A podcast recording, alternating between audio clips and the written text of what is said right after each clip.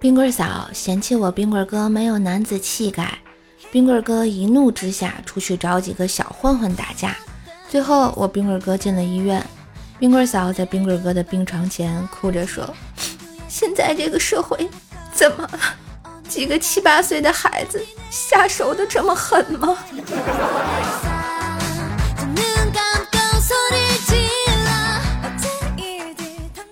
冰棍哥啊，婚后第一次回媳妇儿娘家陪老丈人喝酒。冰棍哥呢，趁着酒意，大胆地问：“你家姑娘人品样貌都不错，为啥当初连彩礼都不要啊？”老丈人说：“没办法，她非你不嫁。”冰棍哥顿时感动得有些热泪盈眶。这时丈母娘插嘴道：“嗨，气得我们取消了一套房子、一辆车的嫁妆。”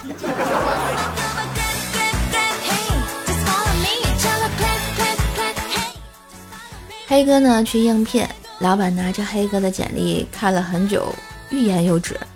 黑哥忍不住开口道：“老板，有话不如直说。”老板尴尬的笑了笑：“你的专业和工作经验非常符合我们公司，不是我不想用你，只是你这简历上写着你这一年换了三家公司，离职原因不是公司倒闭，就是老板跑路，我有点方啊。”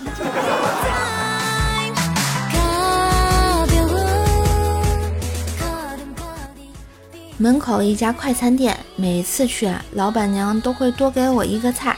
今年突然想吃面条了，然后特意啊低着头走过快餐店，刚过去回头就看见老板娘一脸幽怨的眼神，目送着我往隔壁面馆走去。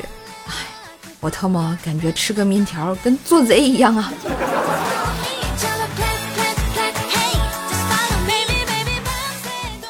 一天啊，我妈问我。你女朋友身上有伤疤吗？胸前或者大腿上啊？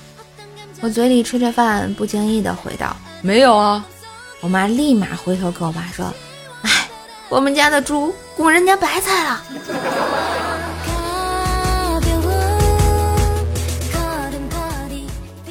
嘿，今日份段子就播到这里啦！喜欢节目记得关注专辑、点赞、留言、分享、打 call。更多联系方式，请看一下节目简介哟，也别忘了给射手专辑打个五星优质好评啊！我的好评在哪里？